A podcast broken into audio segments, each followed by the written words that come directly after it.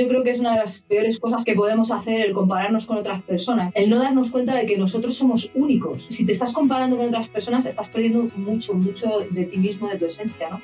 Y compararse es lo peor, lo peor que puedes hacer en, en la vida. El día de hoy me acompaña Elisa C. Martin, una increíble artista con más de 30 años de experiencia, y en este episodio nos contará cómo hizo para abrirse paso como mujer en una industria tan dura como es la de la música.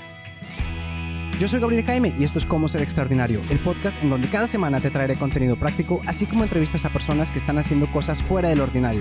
En este espacio encontrarás las herramientas y la motivación para salir de tu zona de confort y que logres alcanzar cualquier meta que te propongas.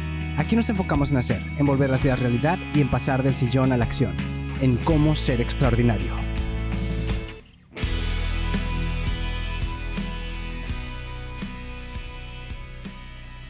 Pues bienvenidos a un episodio de Cómo ser extraordinario. El día de hoy les traigo una entrevista con una invitada muy especial directamente desde España, Elisa C. Martin. Nada más para que la vayan conociendo un poquito, pues Elisa es cantante profesional, ha cantado con bandas como Dark Moor, Dreammaker y Fairyland. Además, es vocal coach, maestra de canto moderno, compositora, letrista y productora vocal. Ha estado en la música por más de 30 años, pero mejor los dejo con ella para que nos vaya contando un poquito quién es. ¿Cómo estás, Elisa? Bienvenida. ¿Qué tal, Gabriel? ¿Cómo estás? Encantada, ¿eh? Muy bien, pues gracias por aquí, por aceptar la invitación. Bueno, un placer muy grande, la verdad. Me encanta tu podcast, lo sigo y que sepa que estoy suscrita, ¿eh? Muchas gracias. No, y aquí estamos también pues conectados del, de polo a polo. Estamos desde Monterrey, México hasta Barcelona, España. Qué grande. Sí, antes de esto, pues como comentamos, pues era impensable y ahorita bien fácil, nada más unos cuantos clics y ya estamos. Da gusto así, ¿eh? La verdad que sí. Oye, Elisa, pues no sé si puedes comentarnos a lo mejor un poquito para que la gente entre en un contexto de, más o menos quién eres, cómo empezaste en, esto de la música. Pues bueno, así muy rápidamente, porque la verdad es que empecé muy temprano, muy temprano a cantar, con 12 años, y, desde los 12 años me subí por primera vez a un escenario con una banda de heavy metal, que los, los engañé, les dije que, que, no era tan, que tenía 16 años, me creyeron. O sea, te, veías más grande. Sí, sí. O, te ibas súper maquillada. Iba maquillada de todo, ¿sabes? Y les engañé y tal. Y a partir de ahí que me subí en un, escenario, pues no he dejado nunca de, de, cantar. Entonces empecé a pasar por varias bandas de heavy metal hasta que llegué a una banda que se llama Sabatán, que fue la banda anterior a, a Darkmoor. Y en esa banda ya me hice yo grande en, en, lo que es en el underground de Madrid.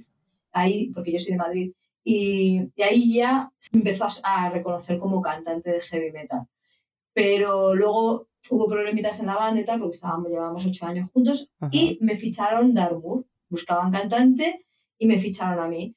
Y a los pocos meses de estar con Darmour, eh, es que estoy resumiendo muchísimo, sí, sí, sí, eh, grabamos un, nuestro primer disco, nos ficharon para tres discos, que no nos quería, la, la, la, compañía de discos no nos quería porque yo era una mujer.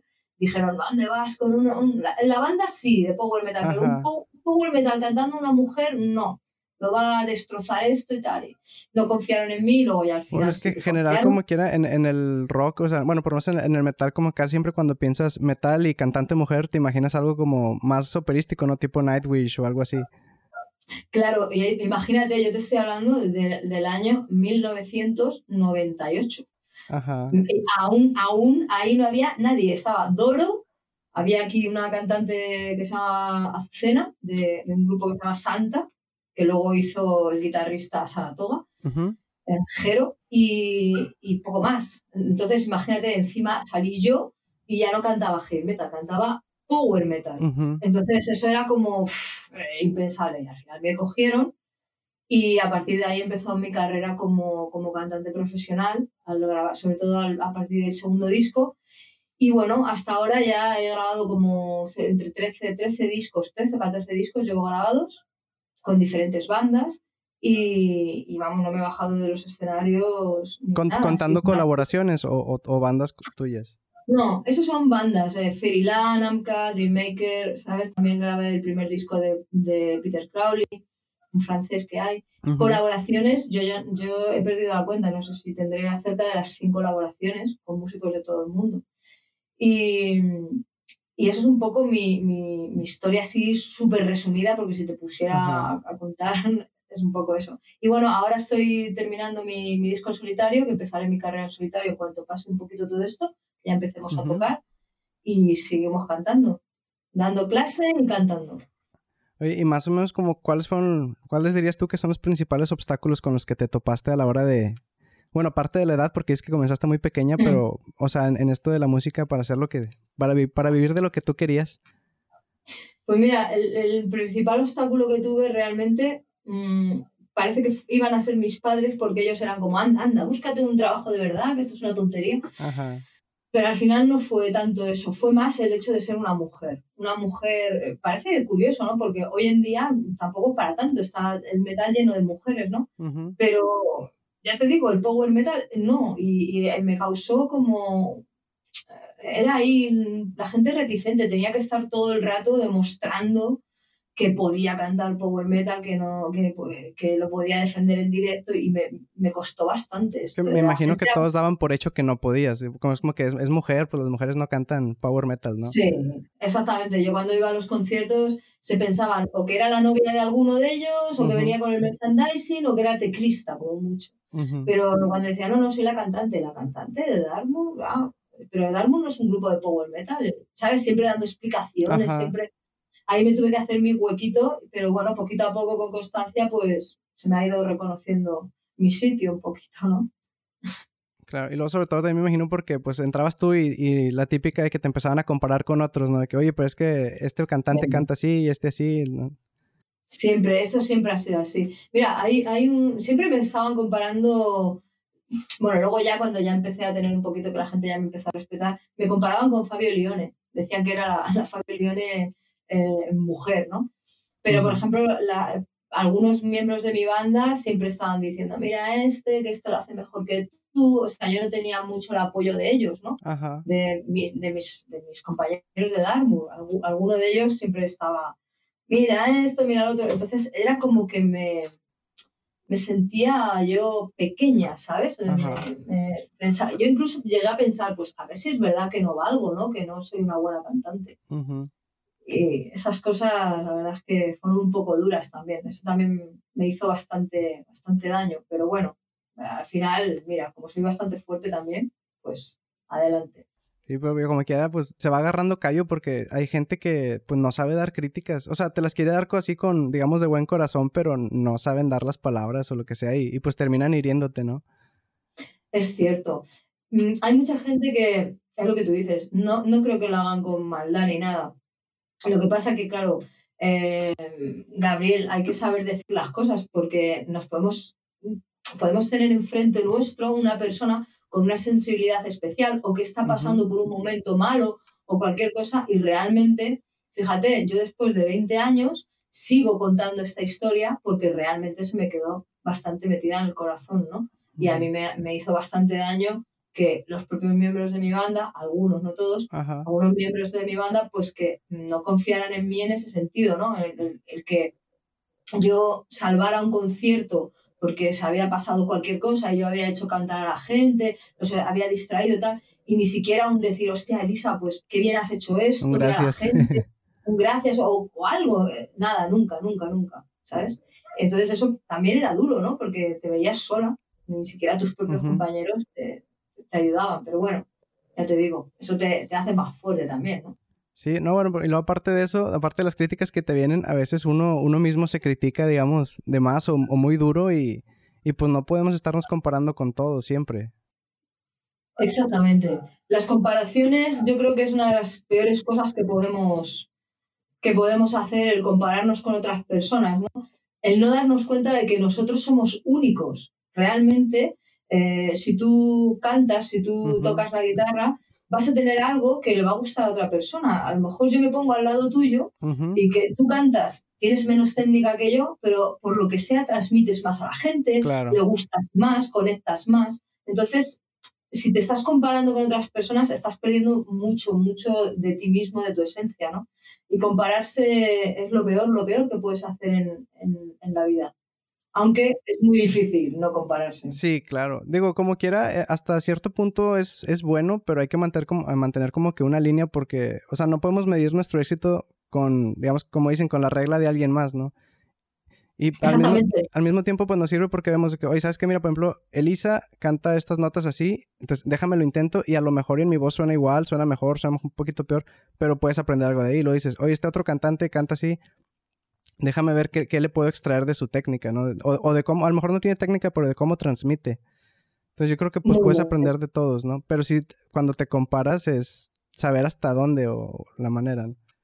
Totalmente, mira, yo por ejemplo soy una gran observadora, a mí me gusta mucho investigar, eh, llevo un diario de investigación de la voz, eh, estoy diseccionando a los cantantes y yo me fijo mucho en ellos y a lo mejor, por ejemplo, Bruce Dickinson de Iron Maiden hace una cosa y digo, hostia, ¿cómo ha hecho esto? Y rebobino y rebobino y me lo pongo, vuelvo a poner. No lo voy a copiar, no me voy a comparar con él. Simplemente voy a, voy a extraer eso que me ha gustado tanto y lo voy a hacer mío. ¿Sabes a lo que me refiero? Mira, yo por ejemplo, aparte de cantar, también me gustan mucho los deportes de fuerza. Yo cuando voy al gimnasio, yo me comparo conmigo misma. Pues imagínate que me comparo yo con una de estas bestias, no, llegaría sí, pues te comparas con un monstruo que lleva 15 años ahí levantando. Claro, lleva 15 años levantando, se levanta 200 en peso muerto y tú te levantas 120 y dices, vaya mierda que soy. No, coño. Y ya no vuelves a ir al gimnasio y adiós el pequeño progreso que tenías. Y no. Exactamente. Entonces yo lucho conmigo misma, decir, bueno, yo tengo 120 de peso muerto, voy a por los 122. ¿Entiendes? Entonces yo en mi voz lo mismo, me comparo conmigo misma, escucho el primer disco que grabé con Darmour, escucho lo último que he grabado con Amka y es la diferencia es tan grande y que me siento muy orgullosa de, de que ahora con casi 50 años canto mucho mejor y soy mucho más fuerte que con 20 años, ¿no? Eso es lo, si te tienes que comparar con alguien, compárate contigo mismo. Claro, pues la, idea es ser mejor que, que tu yo de ayer, ¿no? Eso es, muy bien. Ah, pero también para eso, pues a veces, pues no sé, nos gusta la. Bueno, un tema que toco mucho aquí en el podcast es la zona de confort porque, pues está muy cómoda, por eso es zona de confort. Entonces, a veces hay que salirnos de, de ese confort, de esa comodidad para poder crecer. Porque si te quedas ahí, pues oye, a lo mejor ya llegas ciertas notas, pues te quedas ahí. De hecho, tenías un ejercicio que me gustó, que compartes en un video, que decía, agarra la misma canción y cántala más rápido, cántala más lento, cántala en un tono arriba, cántala en un tono abajo. Y eso es eso, pues sacarte de, la comodidad de esa canción. Para Exactamente. Date cuenta que podría, muchos alumnos al principio me dicen, joder, pero para cantar esto mm, más, más rápido, pues ponme una canción que ya sea rápida. No, tiene que ser la misma canción, pero cantada de diferentes maneras precisamente para que no te acomodes en esa canción.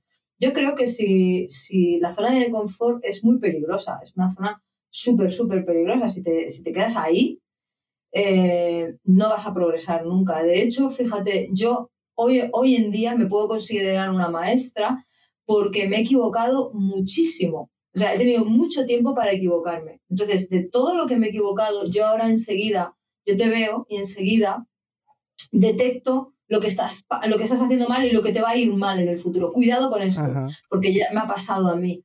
Esto gracias a los errores. Si yo hubiera hecho todo perfecto en mi vida, yo no podría considerarme ahora la maestra que soy, ¿sabes? Entonces hay que ponerse un poquito, mira, la filosofía estoica, que a mí me gusta mucho, una de las cosas que hacen es salirte de tu, de tu zona de confort, ¿no? Ducharte con agua fría o estar periodos de tiempo sin comer, pues para que tú pongas a tu cuerpo al límite un poco, ¿no? Para ver hasta dónde da de sí ese cuerpo, ¿no? Y intentar llevarlo siempre al 100%.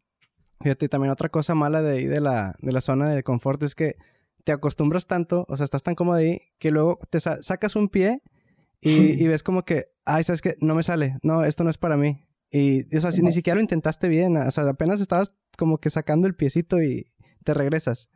Exactamente. Me imagino que te ha pasado con tus alumnos, ¿no? Muchísimo, muchísimo. Yo siempre le digo a mis alumnos, tenéis que hacer, eh, para conseguir algo, tenéis que hacer, eh, repetir esto las veces que haga falta. O sea, mm, tú no puedes coger y, haces así un poquito, es que no me va a salir, es que no me va a salir, pero lo, puedes intentarlo un momento. Vamos a intentarlo, vamos a dar todo lo que podamos y cuando hayas dado todo lo que puedas, veremos hasta dónde has llegado. Y ellos mismos muchas veces aquí han saltado, nos hemos abrazado, porque han dado un mínimo paso y han visto el potencial que tienen ellos solos cuando todo el rato por sus creencias no voy a poder, no voy a poder. Claro, si tú te repites todo el rato que no vas a poder, te aseguro que no vas a poder. ¿no? Claro. Claro. Y luego también, bueno, otra cosa también es que, vamos a decir, ya saliste de la zona de confort, pero a veces esas mismas creencias limitantes de que piensas de que es que yo no tengo talento y e, esa persona sí, lo que sea. Y a veces pues yo, bueno, menos de mi punto de vista, pues es más importante la disciplina, la práctica, o sea, aprender que, que el talento.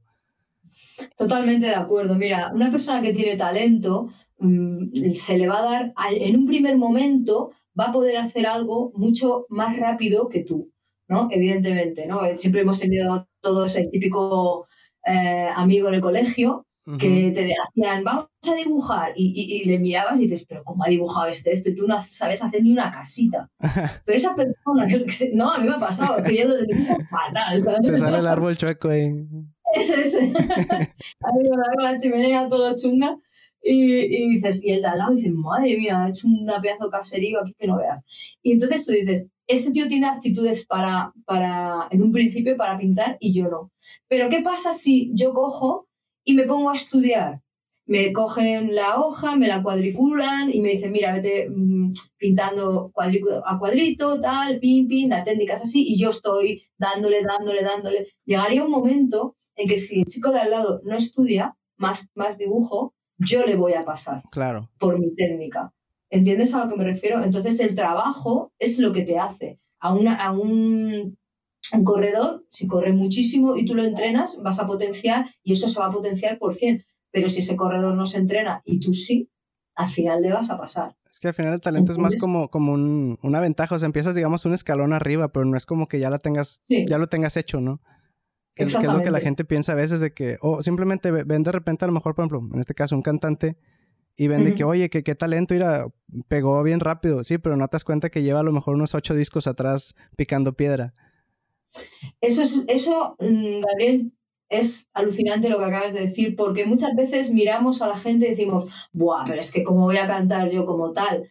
Y no ves el trabajo que hay detrás de todo eso. O sea, tú, tú no sabes esa persona si se levanta, si hace sus ejercicios todos los días, eh, se cuida el cuerpo, duerme lo que tiene que dormir, cuando hay que la gente se va de fiesta, tú no. Todo ese trabajo está plasmado ahí. Eso tú no lo ves, solo ves a, cómo canta esa persona. es que lo lleva de serie. Perdóname, puede llevarlo de serie, pero eso será un 20%. Todo el 80% tienes que trabajarlo, si no, no hacemos nada. Sí, son sacrificios. También, por ejemplo, bueno, algo que, he visto que hacía, o bueno, que, hace Andrea Bocelli es que cuando va a cantar, desde un día antes es puro silencio, o sea, no habla. Entonces, no, no sé si lo has aplicado tú o conozcas gente que lo hace, pero, o sea, es un sacrificio. Imagínate un día completo sin hablar pues... Sí, sí, sí es que esto, mira, yo ah, una de las cosas que siempre digo a mis alumnos es que para mí, eh, por mi experiencia durante todos estos años, ya más de 30 años, el canto tiene tres patas. Una es la mental. tienes que entender tu mente y controlar tus sentimientos, ¿vale? Otra es tu técnica vocal. Tienes que estudiar técnica vocal y entrenar tu voz. Y la otra, tienes que cuidar tu cuerpo. Si alguna de estas tres patas, porque tu cuerpo es tu voz, si alguna de estas tres patas falla, no vas a ser un artista completo. Porque por mucha técnica que tengas y que controles tus emociones, si te has ido el día anterior, te has pegado una fiesta, estás fumando, no has dormido bien, tu voz no va a estar al 100%. Y, y, ser cantante es lo peor que has podido elegir. si eres un fiestero, es Que ser cantante pues, es como ser un atleta, casi, casi. Totalmente. Es, es, eso, es ser un atleta. Tienes que cuidarte mucho, comer bien, alimentos que te den mucha fuerza, tienes que dormir mínimo tus 7, 8 horas, tienes que hidratarte muy bien, nada de alcohol. E, es, es muy sacrificado. Y lo del silencio que me has dicho de Bocelli, eso lo hacemos todos. O sea, silencio absoluto, pero absoluto. Es la mejor manera de prepararte un concierto. Y si al día siguiente tienes que volver a tocar, imagínate. Y al otro y al otro. Esto, esto es muy sacrificado. Por eso muchas veces digo, ¿estás seguro? Venga, tengo, te voy a poner el reto de vivir como un cantante una semana. Y bueno, al segundo día ya me dicen, ah, es que, ya, es que. Digo, ya, es que, ¿estás seguro que quieres ser cantante? sí. No, y a veces pues la gente tío, no quiere salir de la zona de confort, no quiere hacer sacrificios. Y no nada más para cantante, para cualquier cosa, cualquier proyecto que puedan tener. Pero, pues en el caso de cantante, pues tienes también la, no sé decir, como que la, lo bonito, pero a la vez la desventaja de que el instrumento eres tú, entonces se te rompen las cuerdas, las cuerdas en una guitarra, pues ya, pues compro otra. Incluso se rompe la guitarra y dices, compro otra, pero la voz no, pues ¿qué haces? Te quedas sin voz, te quedas sin instrumento. ¿Qué hacemos? Claro, es que es alucinante incluso hacer deporte y todo es muy importante. La gente me dice, ya, pero es que Monserrat Caballé estaba muy gorda y Pavarotti también y mira cómo cantan. Pero que vamos a ver que hay cuatro excepciones en el mundo, que los gordos no son los que mejor cantan. El que mejor canta y sobre todo si quieres cantar metal o estar de encima de un escenario corriendo, pues mira Bruce Dickinson, sesenta y pico de años, corre como como las balas para arriba, para abajo, para, cantando. Por favor, una persona que ha pasado un cáncer. Ese tío es, un tío que hace esgrima, hace fútbol, se cuida. Maneja su avión, bueno, pilotea su avión. Exactamente, es, es un crack, eso es, un, un, espejo a mirarnos. Tenemos que ir a eso, no tenemos que ir a, a los cuatro matados que ya nadie los ve, ya han desaparecido, o han muerto, o yo qué sé. Estamos hablando de que queremos tener una carrera larga. ¿Entiendes, Gabriel? Sí, pues es un, es un maratón, no, no es un sprint, como dicen. Exactamente, es un maratón. Tú lo has dicho, muy bien, sí, señor. Oye, si pudieras compartirnos, a lo mejor, no sé, ¿cuáles crees que sean los mitos más grandes alrededor de, de la música cuando alguien quiere empezar, ahí en, lo que te ha tocado vivir? Los mitos.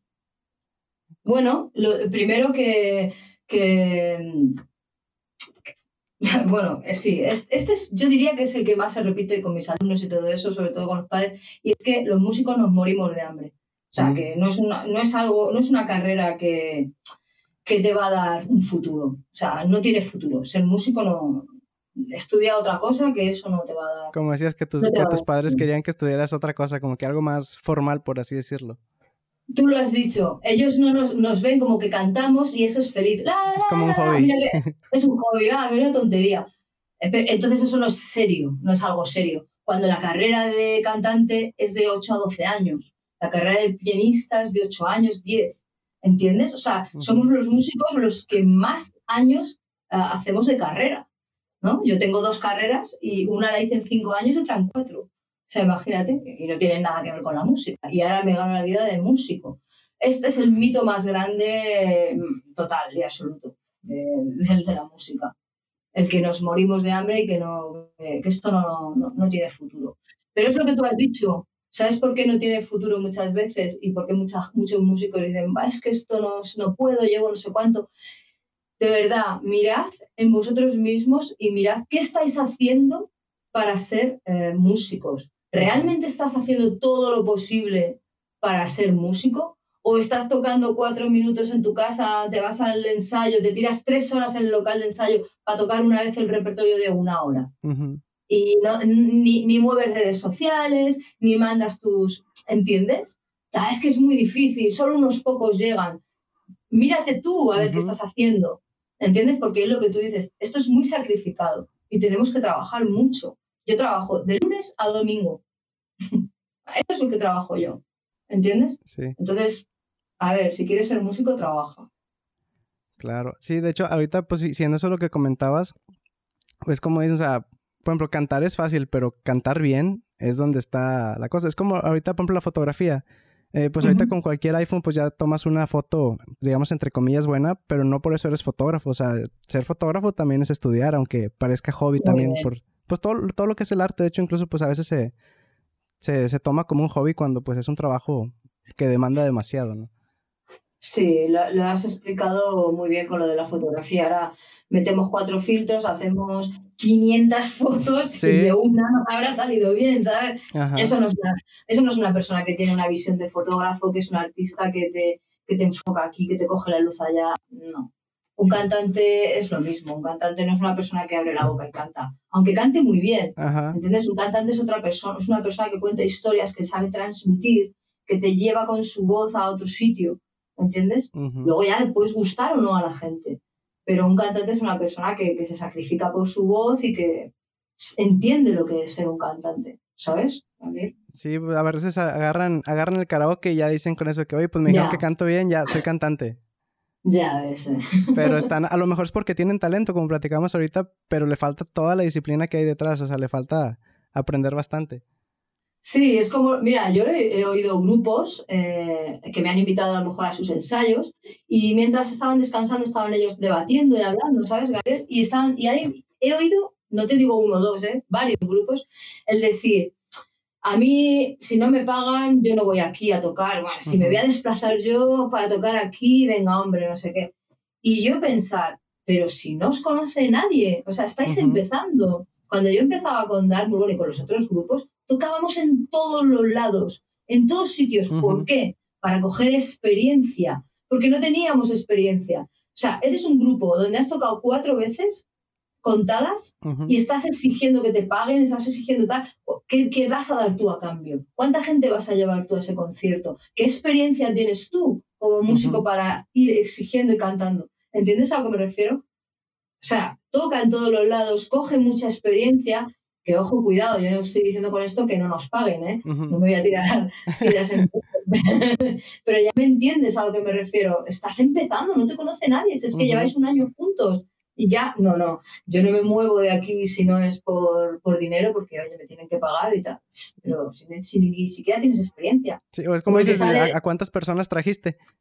Claro, ¿cuántas personas vas a traer? Luego vas ahí, 17 personas. A la novia y a la mamá. o sea, sabes tú, los cuatro camareros, la novia, la madre y ya está. Hostia, tío. Y, y, le estás diciendo a un promotor que te pague mil euros, en mi caso, cuando ni siquiera has traído gente para cubrir eso, ¿me explico? Sí.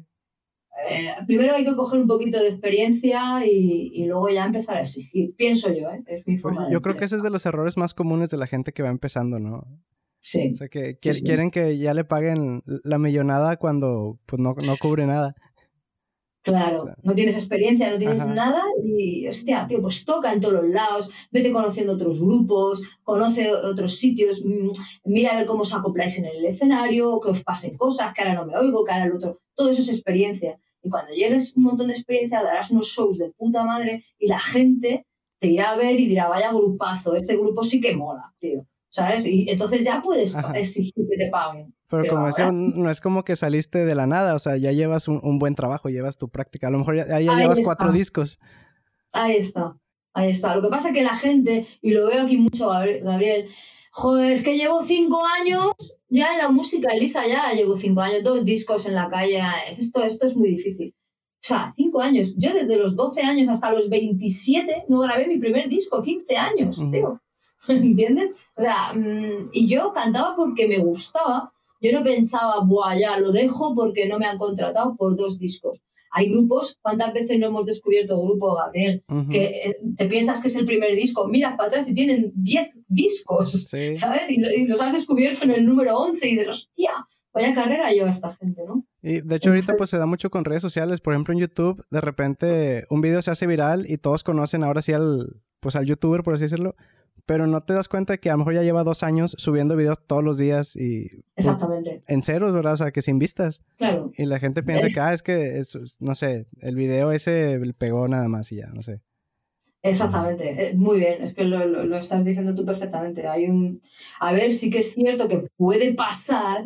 Es que haya visto no sé quién que de la nada salió. Coño, puede pasar, excepciones hay en todo. Pero lo normal no es eso. Lo normal es un proceso y ir subiendo escalones, ¿no? Poquito a poquito. Ay, ay. Oye, bueno, ¿qué, ¿qué, otro error común te has encontrado aparte de ese que quieren cobrar sin, sin dar nada? Es que cuando me dices, es que, es que tengo tantas anécdotas, ¿sabes lo que te digo? Que estoy buscando eh, cosas que se repitan mucho, que le pasen mucho. Eh, ¿Dices solo a los cantantes o a las bandas en general? Pues en general las bandas, que más o menos como con qué te has topado. Mm, bueno, sobre también, mira, una de las cosas que más me he topado también, mm, y es una pena, es eh, con el ego, el ego de ah, las bandas, de los, de los músicos. Es brutal. Súbeme, a, este se me oye. Em, eh, siempre hay alguien en la banda, siempre hay uno que quiere manejar todo el cotarro y los demás tienen que hacer las cosas como él diga, no entrar a razones. Esto lo he visto un montón de veces. Y bandas buenísimas que se van a la mierda por esto.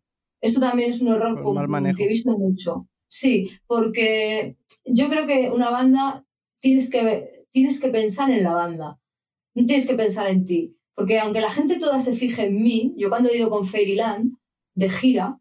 Estuvimos con Sonata Ártica y con Camelot de gira por toda Europa. Y la gente, claro, a mí me conocía de Dartmouth. Y Fairyland era una banda que empezaba. a ellos no les conocían como personas, como ahora les conocen, ¿no? Entonces, a la que persona que pedían los autógrafos era a mí, a mí era la que me hacían los corrillos, a mí era todo, ¿no? Y hubo un momento de, de ego por parte de uno de ellos que, joder, es que solamente te dicen cosas a ti, que es que no sé qué. Cuando yo, en todas las entrevistas, en todos los lados, mira, esta es mi banda, mira mi banda para arriba, mira este. Pero tú ya llevabas 15 años dándole. Claro, claro, es que ese es el problema. Y entonces ellos también querían, pero si es, es que lleváis un año. O sea, y si estamos de gira, es porque eh, estoy yo, que soy la voz de Dartmouth, cantando con freelance. Si no, vosotros todavía no habríais hecho nada. Entonces, hay que, estar, hay que ser humilde, ¿sabes? Hay que ser, humilde siempre. Y eso de los egos matan las. De hecho, freelance se, se, rompió por esto. Y hubo hay una brecha por esto, porque hubo un enfrentamiento entre dos de ellos, por el ego, ¿no? Por, por Claro, les vino el, el, el, éxito muy, muy pronto y no lo supieron manejar. Eso también suele pasar, ¿sabes? Es que pasan muchas cosas, Gabriel. Las tengo todas en mi cabeza. Si van saliendo, yo te voy diciendo. De hecho, pues bueno, te, te, quería hacer como que pasar con una sección como de preguntas un poquito más concretas y te quería preguntar, ¿cuál es tu reto más grande? ¿Cómo lo superaste en tu carrera? Mi reto más grande en mi carrera, yo creo que ha sido cuando pasé de cantar heavy metal a cantar power metal. Es decir, cuando yo empecé, cuando me grabé mi primer disco, yo me di cuenta de las carencias que yo tenía como cantante, como cantante de power metal, porque claro, el heavy metal es muy parecido, pero no tienen mucho que ver. el, el, power metal tiene más ornamentos, tienes que hacer más florituras, es más rollo bel canto, ¿no? muchas florituras, muchas historias, y yo no, yo no tenía la técnica. Entonces yo dije, esto no puede ser. Yo voy a estar un año entero hasta el siguiente disco estudiando como una loca. Ahí, ahí fue donde empezó toda mi, mi locura con la voz hasta ahora. Y ese, ese, ha sido el reto más grande. Entonces, si tú escuchas el primer disco de Dartmoor y escuchas el segundo, ves un cambio en la voz brutal. Y ese ha sido el reto más grande para mí.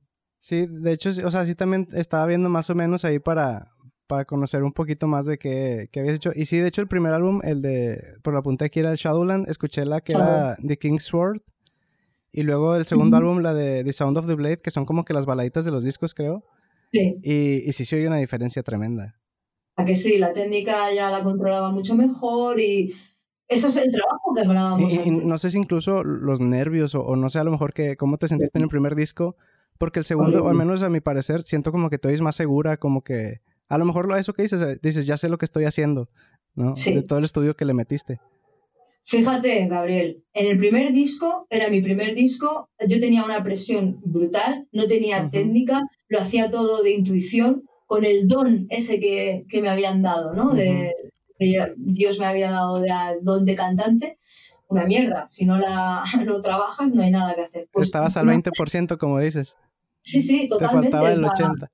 Exactamente. Entonces, en un año, un año con una disciplina brutal, ¿vale? Ya te lo digo yo, que eso lo hice, que fue, vamos, esa disciplina brutal me llevó a lo que tú dices, al trabajo me hizo estar más segura de mí misma. ¿Y sabes lo que me pasó? Que justo nos fuimos de España a Italia a grabar con un productor allí muy bueno, de, un grupo que se llamaba Labyrinth y tal. Pues Fíjate lo que me pasó, Gabriel. Si no llego a tener técnica, no llego a haber estudiado todo ese año, me hubiera hundido en el segundo disco. Y es que yo, yo estaba eh, saliendo con una chica y esa chica me puso los cuernos. sí. Y me lo dijo cuando yo estaba ahí. Me lo dijo por teléfono. Me dijo, me, estoy viviendo con otra chica, me dijo. Digo, o sea, no es que me hayas puesto los cuernos, es que llevas poniendo los cuernos ni se sabe. A ver, imagínate, ya para un cantante que va a cantar su un disco, saber que te están dejando ahí. Que, una, una, movida en la cabeza que lo veas. Y yo me ponía a cantar y me ponía a llorar. Y, y, paraba, no te preocupes, don't worry, no sé qué. Y, y, así yo grabé, grabé llorando, parando, llorando, parando, ¿no? Pero gracias al trabajo previo que hice durante todo ese año, yo pude controlar mi mm. técnica, pude hacerlo todo y ahí está el disco, ¿no? Grabado. Si, si me, eso me pasa en el primer disco, yo creo que me retiro, no estaba preparada. No, incluso también, si, si, no hubieras estudiado lo que estudiaste, a lo mejor y para el segundo disco, pues te acabas la voz porque quieras o no es muy demandante. O sea, el, el metal en general, pero el, el, power metal, pues sí te, te exige, un, tiene una exigencia, ¿no? Te pide cierto nivel. Sí, mucho nivel, eh, muchas florituras, mucho, mucho soporte. Mucho soporte. Porque, ocupas demasiado aire para, para aguantar una canción de esas.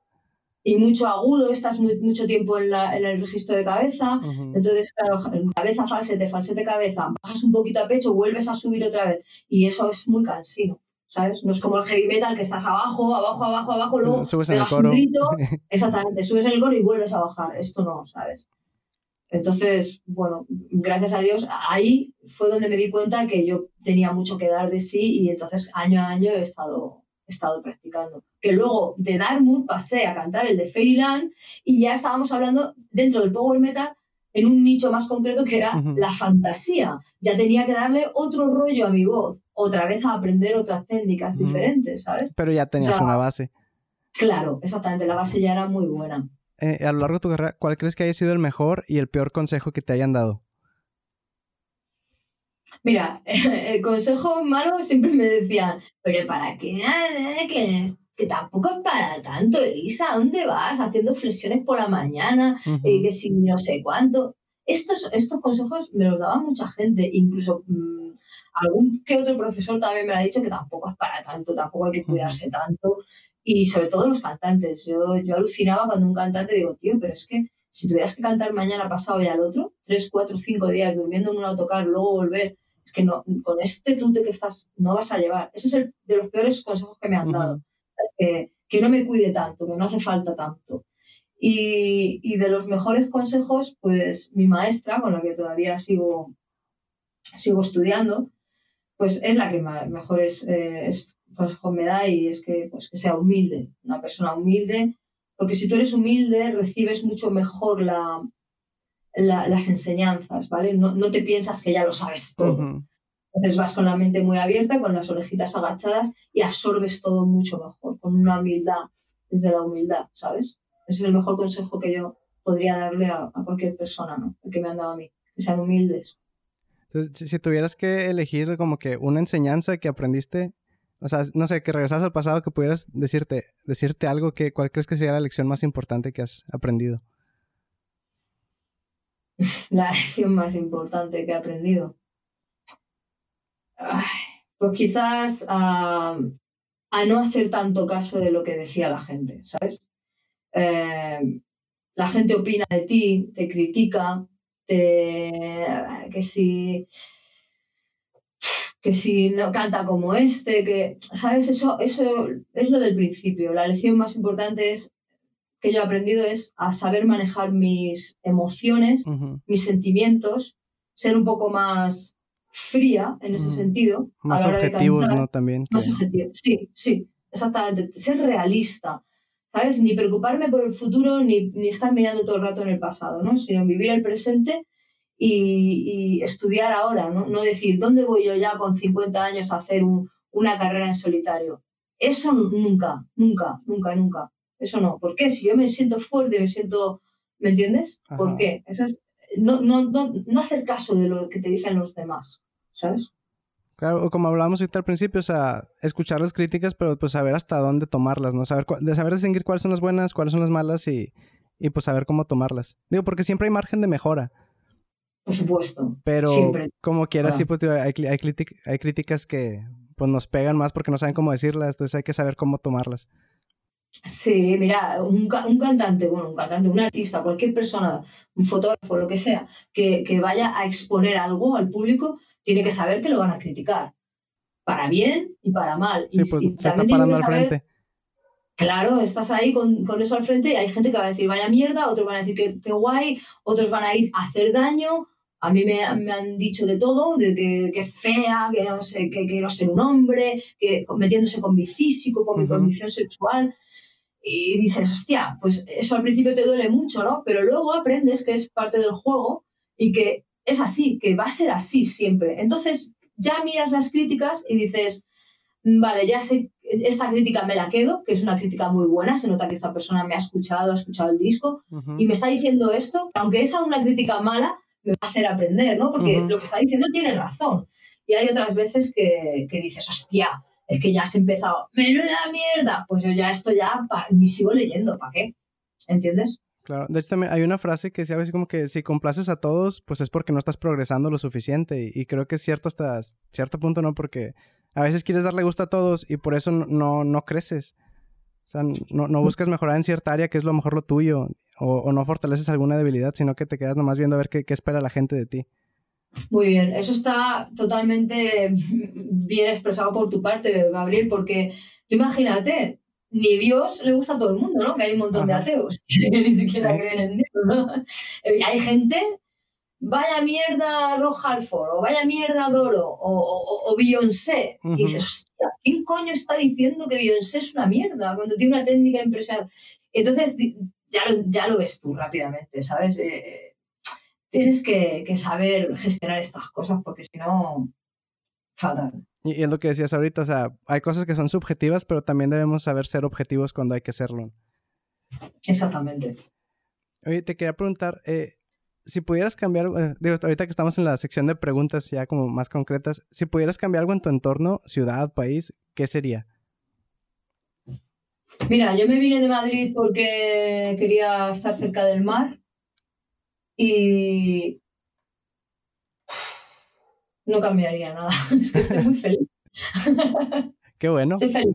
Sí, sí, sí, sí. Acepto las cosas como son, ¿sabes? Nunca, estoy, nunca soy una persona que dice, vaya mierda esto, vaya mierda lo otro. Hostia, pero si no puedo hacer nada, ¿para qué voy a gastar energía? ¿Para qué te desgastas? Claro, es que no.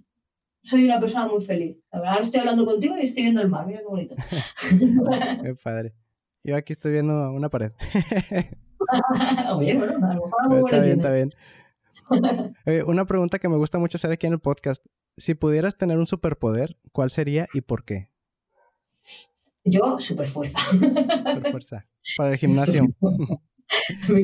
Mira, ahora sinceramente, yo sé que volar, sé que si ser transparente, ¿no? bueno, transparente no, no, esto que no te vean, ¿no? Invisible y tal pero no sé por qué, no me expliques a mí por qué. Mi, mi este favorito es Hulk, me encanta, me encanta que se transforma, es una buenísima persona, pero luego tiene ese súper fuerte, es que eso me encanta, es como que te desahoga. E-, eres muy enojona. sí. y es que Hulk entre, entre más enojado, más fuerte. Sí, bueno. Así soy, Gabriel. Pues sí, la fuerza, la fuerza, la fuerza física, ¡Wow! que ser muy fuerte. Eso me encantaría. Oye, ¿alguna recomendación que, les pueda hacer aquí a la gente para leer, para ver, escuchar o algo más? Que a ti te haya, que tú digas que, me, que esto me cambió la vida. Jolín, es que yo leo tanto, o sea, leo muchísimo, Gabriel, muchísimo, muchísimo. Leo, eh, aparte de cosas sobre la voz, leo muchas cosas eh, me gusta mucho la, Es que no sé cómo se llama este tipo de literatura. Mira, ahora últimamente me estoy leyendo un libro que lo recomiendo totalmente que se llama Invicto, que te habla sobre los estoicos, la filosofía estoica y todo esto. Me gusta mucho. ¿Te acuerdas de, casualidad del autor? El, autor se llama Marcos Vázquez, que Es, el, es el que hace el programa mm, Fitness Revolucionario. ah, ya, ya. Sí, pues es este. Este ha escrito un libro que se llama Invicto, ¿sabes? Ah, me lo voy a aventar. Y luego hay otro libro que me he comprado los dos que se llama Aprendiendo de los Mejores, ¿vale? Ajá. Que es un libro donde es el tío, eh, este que lo hace, ¿cómo se llama? Espérate, que lo tengo aquí. A ver. Sí. Mira, se llama Francisco Alcaide. Este ha hecho una recopilación de eh, frases de, de de gente famosa, vamos a decirlo así. se llama Aprendiendo de los Mejores. Me mola mucho porque pone la frase y luego desarrolla lo que quiere decir esa frase, por qué el autor ha puesto esto, ¿no? Y te habla pues gente de como Gandhi o Bruce Lee o Steve Jobs y todo esto. Y esto también me ha gustado, porque es, imagínate, ¿no? Recopilar un montón de frases de esas personas ese, tipo de, libros me gusta. Este también me interesa porque de repente sí me gusta meter ahí frasecitas en el, en el podcast y ah, estaría hostia, pues genial. mírate, mírate, Francisco es genial, ¿sabes? y luego me gustan mucho también los libros de, de, de, cultura japonesa y todo eso. Ajá, todo lo oriental. Sí, me encanta, me encanta. Oye, Elisa, ¿y qué proyectos tienes ahorita futuro? Bueno, aparte de ahorita que nos comentabas que estás grabando un disco en solitario. Pues mira, estoy grabando un disco eh, ahora que está hecho todo en, Los Ángeles. Me han ayudado músicos de allí, el, guitarrista de Doro, de Dick Snyder, se llama Bill Hudson, me ha grabado todas las guitarras. el productor de, de grupos como Fear Factory, Baby Metal. Es, el productor que ha metido las baterías, los bajos, etcétera, etcétera. O sea, estoy rodeada de gente gigantes. gigantes. Incluso el mismo Dino Cazares de Fear Factory también ha grabado en disco. Y, y, es un disco que, que, que, tiene un sonido muy, muy americano, muy rollo eh, bruto, vamos a decirlo así. Pero ¿qué pasa? Que como yo me gusta mucho el power metal, las melodías son muy power metal, son muy pegadizas, entonces he hecho ahí una fusión muy importante. Luego, por otro lado, estoy escribiendo un libro sobre técnica vocal, sobre cómo veo yo eh, el canto, ¿vale? Y también estoy preparando otra cosita que ahora no te la puedo decir, pero en nada... Ahí viene. ahí viene, ahí viene. Ese me está dando muchísimo trabajo, pero bueno, y, nada, y, sobre todo lo más importante para mí es seguir formándome día a día, estudiando muchísimo. Todos los días estudio, leo, porque lo que hago lo quiero hacer muy bien, ¿sabes? hay que ser curiosos. Sí, mucho. Seguir aprendiendo. Oye, de lo que mencionas ahorita, de tu disco en solitario y del libro, ¿tienes más o menos una fecha programada, a lo mejor para el otro año o, o cómo? Claro, es que tengo que hablar con. Como ahora está pasando todo esto. Ajá. Eh, sí, todo, todo se puso en pausa. Sí, está todo como en pausa, entonces tengo que, ver a ver cuáles de las eh, discográficas a las que se lo he mandado, pues que ellos me manden el feedback de, cómo quieren trabajarlo, ¿no? Entonces, dependiendo de una cosa u otra, pues así fichar por uno, fichar por otro, y a ver si lo quieren dejar ya para lo que es eh, enero del 2021, si la estrategia sería mejor sacarlo ya en octubre, noviembre, no lo sé. ya dependería más de la disquera. Sí, exactamente. Todavía no he empezado ni a enseñar el videoclip, ni todas las cosas que tengo preparadas, ni, ni hacer, dijéramos, una promo pre eh, salida del disco, porque todavía no, no me quiero pillar los dedos. No vaya a ser que digamos una cosa, ahora viene la vuelta al cole, todos sale otra. otra vez. Oye, si la gente quisiera saber más de ti, ¿dónde te pueden encontrar? Pues mira, si, si tú pones en Google Elisa C. Martin, ya tienes ahí toda la información, pero tengo página web que está ahora en, construcción, elisacmartin.com. Y si quieres Instagram, es donde más me muevo. Ahí hago stories, os enseño un poco mi vida día a día. Eh, Instagram es la plataforma ahora mismo que más estoy, que estoy activa y bueno, todas las semanas pues con mi, mi, mi canal de YouTube. Ahí intentando ayudar un poquito, igual que tú con el tuyo. Ahí vamos poquito a poco, Gabriel. Elisa, pues muchísimas gracias por esta entrevista que me, que me has regalado. Esperamos que seguir platicando por ahí. Muchísimas gracias a ti, Gabriel, de verdad, por ponerte en contacto conmigo. Haces un podcast, o sea, increíble, la verdad, porque los temas como los tratas, a la gente que invitas, me encanta, me ha encantado. Estoy suscrita y ya soy tu fan number one, ya lo sabes. Muchas gracias, pues como que aquí estamos platicando. Muchas gracias. Un abrazo hasta España. Un besazo muy grande, México lindo. Y eso es todo por hoy. Si el episodio te gustó, no olvides dejarme tu manita arriba y sabes que te agradezco mucho cuando me apoyes compartiendo este contenido. Suscríbete si no lo has hecho para que no te pierdas de absolutamente nada y hasta la próxima.